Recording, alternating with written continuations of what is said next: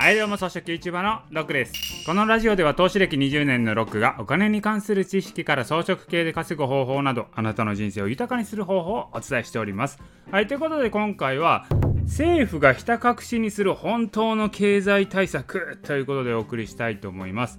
前回の音声で池上彰さんいますよね。池上彰さんは政府の都合の悪いことを隠す広報担当なんじゃないのかっていうことをお伝えしてたんですよね。で何かというとコロナ禍の株高の理由これをですねこれまで効果のなかった金融緩和のおかげだっていうふうに回答していて直近のお金のばらまきの効果であることを隠そうとしていると。いうこと。これをね前回の音声でお伝えいたしました。ではそもそも政府は何でお金のばらまき財政出動によってお金の量が増えて株高にもなっていることを隠したいのでしょうか？これでなんでだと思います？なんで政府そんなの隠したいのと。ということなんですけれども、その理由はですね、これがバレるとですよ、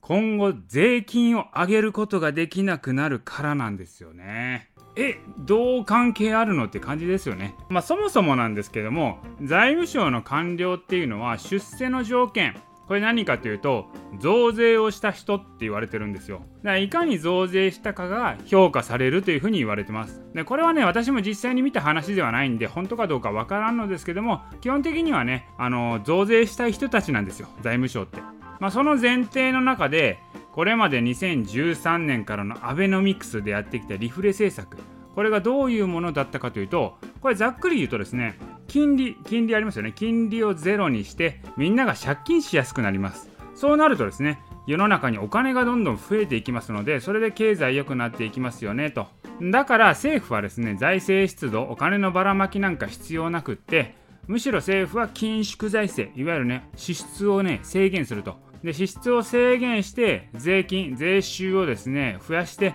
税収と支出のバランスを取ろうぜっていう風にやってたのが今までの政策だったんですよ。まあ、だからですよ政府のですね支出と収入のバランスを取るために税金上げなきゃいけないんでいわゆる消費税も増税されたわけなんですよね。でもねこのコロナ禍で何が起きたかというとこの7年くらいやってきた政策でうまくいかなかったね。そのリフレ政策がですよ政府のお金のばらまき今めちゃくちゃ政府お金ばらまいてますよね。それでめちゃくちゃ効果出ちゃったんですよ。あれ？これまでの7年間何やったんって。財政出動したら経済対策になっちゃうんだったらですよ。消費税増税とかいらんのちゃうのと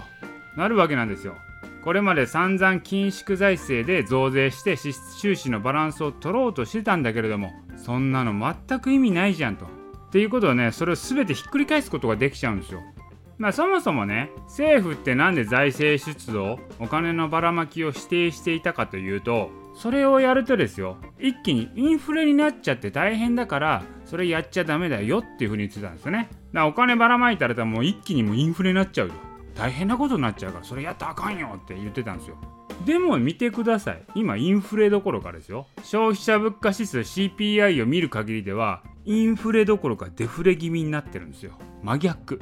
だからもともとの言い分はお金をばらまいたらインフレになっちゃうと。いわゆるねお金をばらまいたら貨幣が増えるんでお金の量が増えちゃうんで貨幣価値が下がってインフレになっちゃうよっていうことを言ってたんですけれども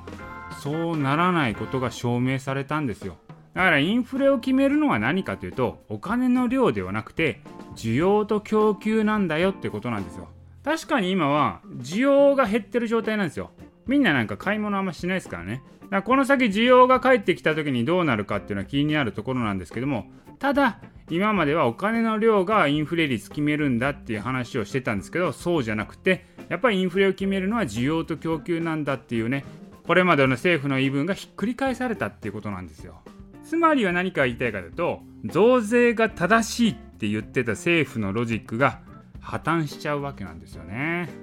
まあなので政府は今のお金のばらまきの効果性があるということをひた隠しにしたいんだと思うんですよ。だそのことを配慮した多分ね池上さんの解説になってるんだと思うんですよね。だから池上さんレベルのお方なら分かってると思うんですよ。でも言わないのはこれ政府に配慮してるからなんだろうなと思う次第です。はいまあ、このことを理解した上で今後政府がどういうことを発信していくのかっていうのは興味深いですね。あやっぱり隠すんだなのかおこの経済対策が効果があるぞって認めるのかっていうところですね。はい、この辺はね政府の発言にも注目していきたいと思います。はい、ということで今回は政府がひた隠しにする本当の経済対策ということでお送りいたしました。今回の音声は以上です。